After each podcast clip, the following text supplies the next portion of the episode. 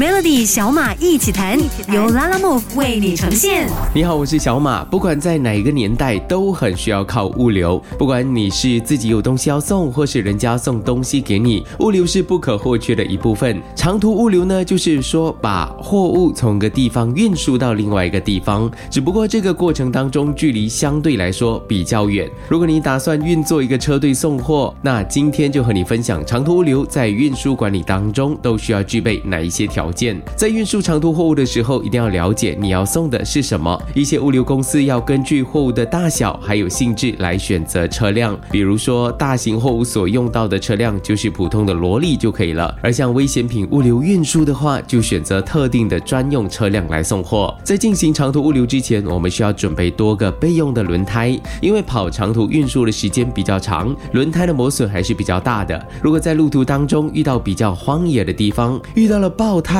要找人维修也比较麻烦。另外，司机要开始工作之前呢，要注意在车里面一定要备有手电筒。手电筒是为了方便你在晚上的时候要检查车子和货物，是一个很好的工具。不要以为你有手机就够了，手机的手电筒的光还是远远比不上专业的手电筒。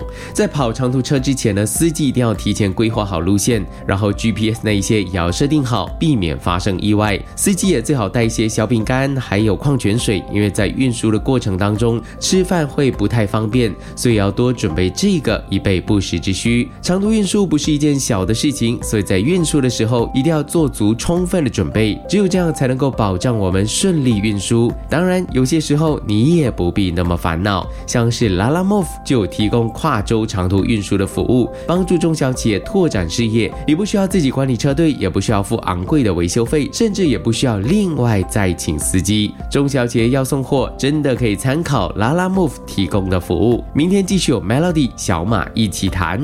做生意需要找定位，定位是所有行销思考最基本也是最重要的决策，是做任何生意的根本，也是你要展开市场行销 marketing 的重要参考。有了明确又正确的定位，我们才可能知道产品继续改造的方向，才懂得怎么定价可以获得最大的收益，才能够选择最适切的通路，有效接触最有可能购买我们产品的地点，当然也为我们们宣传的主轴提示正确的路线。你还是会问，到底什么是定位呢？定位的定义就是一个商品要卖给谁，他们把这个商品当做什么，还有他们为什么要买这个商品。如果要简单一点说明，定位就是对客户来说，我是什么，能够给你什么。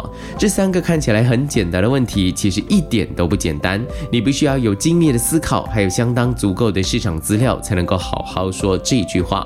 所有生意都要思考定为的问题，即使你开的是一个小小的路边炒粿条档，你也要仔细思考，并且决定会来吃我炒粿条的客户是谁，是路过的，还是专门跑过来吃的，还是附近工厂的工人？他们会把我看作是什么？是一家很好吃的炒粿条，还是环境还不错的炒粿条，还是老板很 nice 很客气的炒粿条呢？最重要的是，他们为什么来这里消费？是因为便宜，是因为大份，还是刚好我有提供特别的饮料给他们喝呢？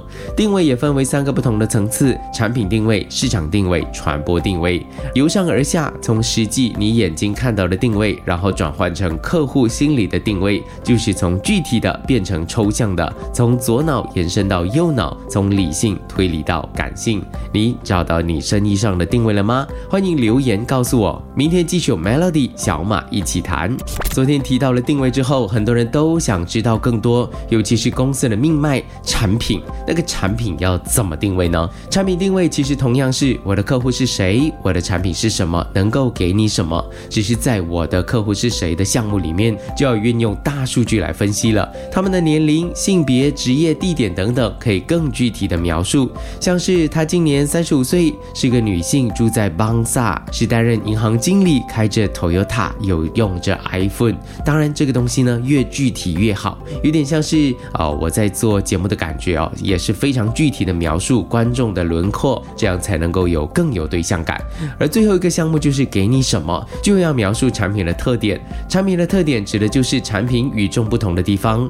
虽然在这个时代，大部分的产品并没有什么特点，而有特点的产品也越来越少，因为科技日新月异，加上市场的学习能力快，要和竞争者保持差异是越来越难了。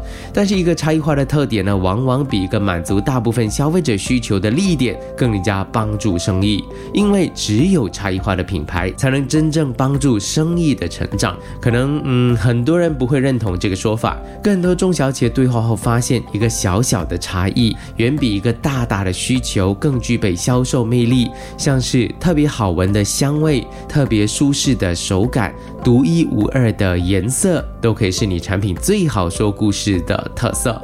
可惜大部分的商品没有任何真正的特色，没有办法有任何真正的特点。于是我们也只能迎合大众，做市场非常容易找的东西。结果自己的产品就变得非常普通了。一个发明能力强的团队会从产品的特点来切入；一个生产能力弱但是生意头脑好的组织就会从消费族群来切入；一个资源庞大的企业集团就会思考要投资。什么类别来切入？不同类别的公司有不同方法的定位。明天再来说说要怎么做定位的策略。锁定 Melody 小马一起谈。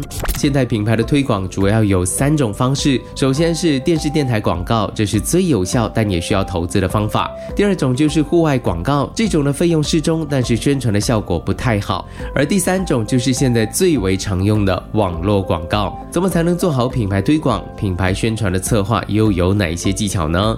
第一，你需要提前做好一份品牌战略规划，明确品牌定位需求，这样才能够更好的为品牌宣传做好铺垫。品牌战略规划好了以后呢，要树立品牌目标，这样才能够更好的实现和实施品牌战略。第二，网络发展到今天，企业品牌如果想要成功建立，必须要有很强、很有实力的宣传渠道，有多元化的宣传渠道，才能够让企业的知名度不断提升。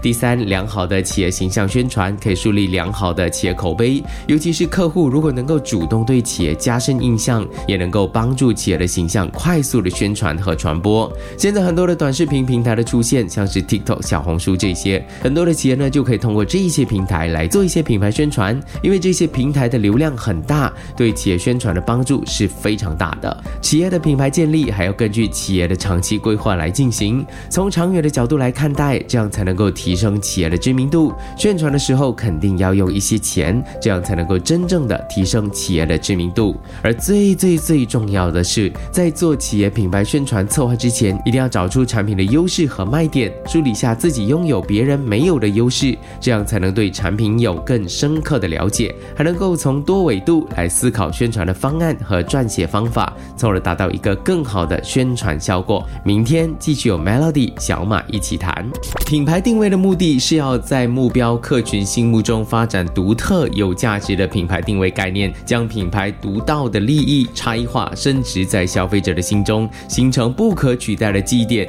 进而演变成一种持续性的竞争优势，让客户在选择相关产品或者服务的时候，马上就想到你的品牌。举个例子哦，很多发展商都会有诚信这两个字，因为对消费者来说，买房子安全是最重要的，所以发展商的诚信很重要，绝对不能够偷工减料。如果是与能源电力环保相关的产业就会强调永续，因为永续经营是产业中最重要的价值之一。很多的产业呢就会将这些品牌核心价值作为一种宣传手法。全球知名的快餐店麦当劳，应该没有人不认识他们。他们的食物可能不是最好吃的，但你去了之后，每一次的体验都很好。在小学附近的麦当劳就会强调他们的游乐设施有多大、多好玩，甚至还会举办一些亲子活动等等。而在商业区的麦当劳，几乎你就不会看到太。太多的游乐设施，反而会多出很多的喝咖啡、聊天的独立座位，甚至还有很多可以充电的地方，营造出可以在这边轻松和两三个好朋友一起共度时光，或者是在那边一个人办公的感觉。这个呢，就是强大的企业定位。品牌的定位呢，就像 GPS 导航一样，需要知道目前的位置，才知道如何到达目标。对于企业和品牌，更是成功的关键因素。当市场状况产生剧烈的冲撞时，就算是经营了多。多年的企业思考品牌定位，因应市场冲击是不被淘汰的生存法则之一。就好像过去疫情一样，没有定位的公司就肯定会被市场淘汰。想要重听回这个星期的小马一起谈，可以点击 S Y O K Show 来收听。现在就下载 Lala Move 并注册成为 Lala Move 企业用户，以享受高达二十五令吉的运送折扣优惠。